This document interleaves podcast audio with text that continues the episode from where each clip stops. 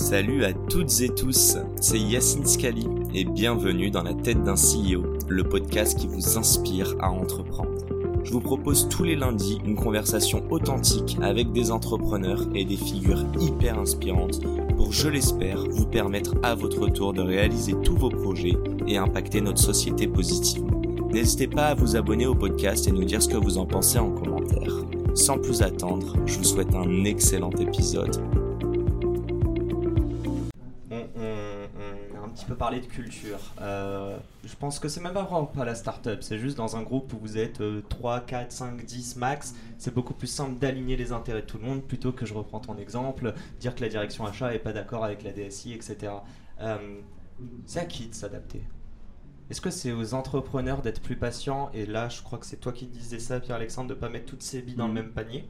Ou est-ce que c'est aussi peut-être aux entreprises, malgré des, des, process assez complexes, de devoir être un peu plus agile, de créer peut-être une team, je ne sais plus comment on appelle ça, mais il y a des teams qui se créent avec, je sais pas, une personne au product, une personne à l'achat, et ces personnes-là vont travailler main dans la main, donc une petite équipe.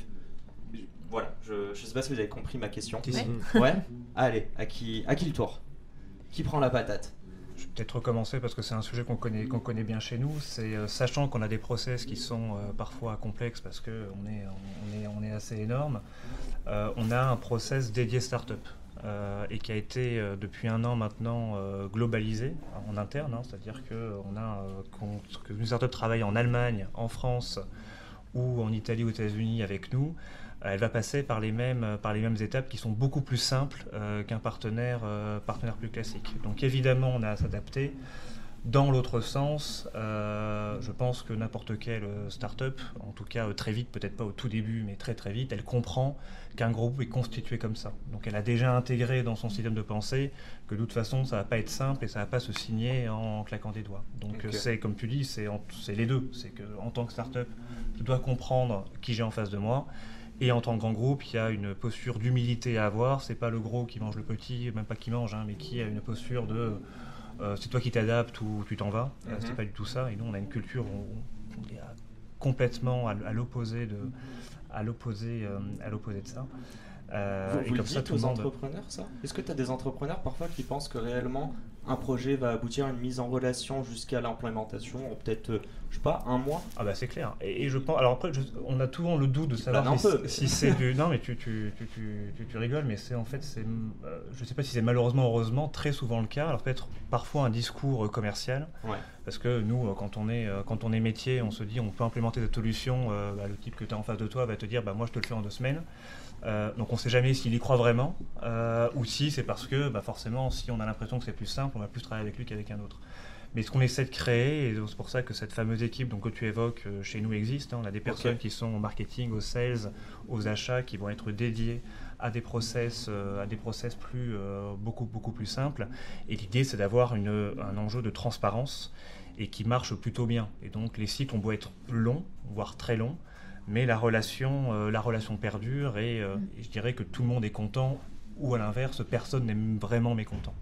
Oui, nous aussi, on, avertit au début de nos process parce que forcément, quand les structures viennent nous voir pour lever des fonds, ils nous disent bon bah voilà, nous on lève tout de suite ou, euh, dans, deux semaines, un mois, et euh, on explique bah alors en fait, voilà, donc exactement, faut arriver tout de suite. Moi, ils disent toujours ça. Oui c'est le tour de table se ferme, voilà.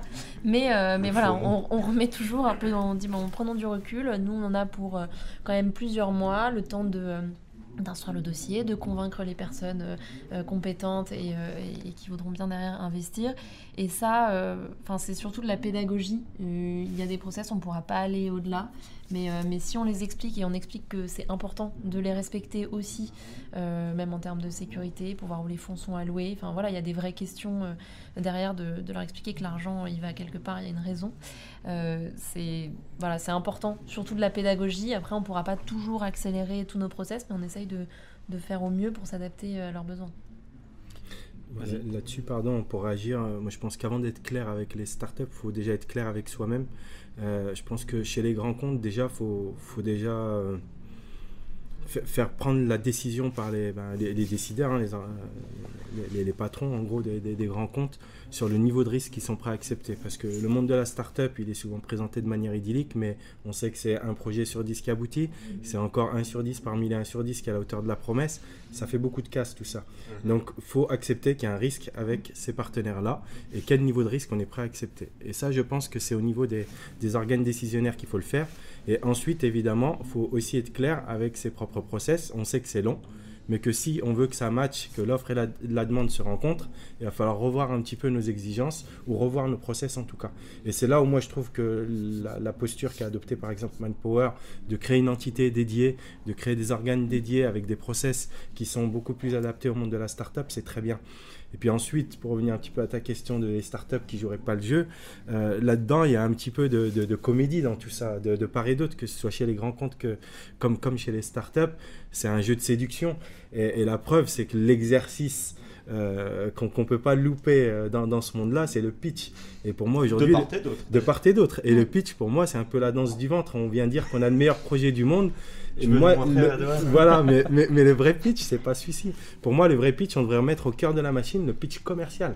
C'est un peu la, la, fameuse scène du vends-moi stylo du loup de Wall Street, quoi. C'est au lieu de palabrer, tu vends ça, ben vends-moi ta solution, montre-moi que ça marche, montre-moi que ça peut, et, qu'on sorte un petit peu de ce côté un petit peu comédie pour aller euh, vers les fondamentaux. Alors évidemment, ça n'enlève pas le risque, bah, mais pour moi, retournons aux fondamentaux. Justement, j'ai ça depuis tout à l'heure dans ma tête. Comment tu le quantifies le risque? Parce qu'une boîte, ou du moins le fondateur qui vient te pitcher la boîte et qui présente super bien, bon bah je me dis, euh, enfin le risque tu le vois plus quoi c'est pas pareil que d'avoir. Il y a des gens qui, on, le voit, nous par exemple, dans, des programmes comme Lyon Startup, euh, c'est un, euh, alors c'est un programme de formation, mais il y a un concours qui est un petit peu un, prétexte. Donc c'est des gens qui sont très early stage, on est à la phase d'amorçage, et donc on vient les former euh, à, l'entrepreneuriat tout simplement. Mais il y a un concours qui est un peu un prétexte, et ce concours il valorise trois ou quatre projets à chaque édition.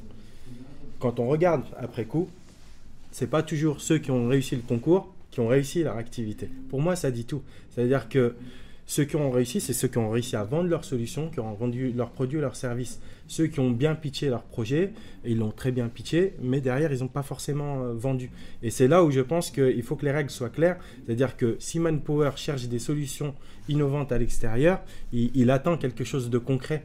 Et pour moi, c'est là où euh, Manpower doit être clair avec lui-même. C'est quelle solution concrète je cherche. Et en gros, est-ce que la solution que me propose cette startup, elle répond à mon besoin ou est-ce que il est très sympa, c'est super cool, ça va faire beaucoup d'images. C'est pas la même attente. Voilà.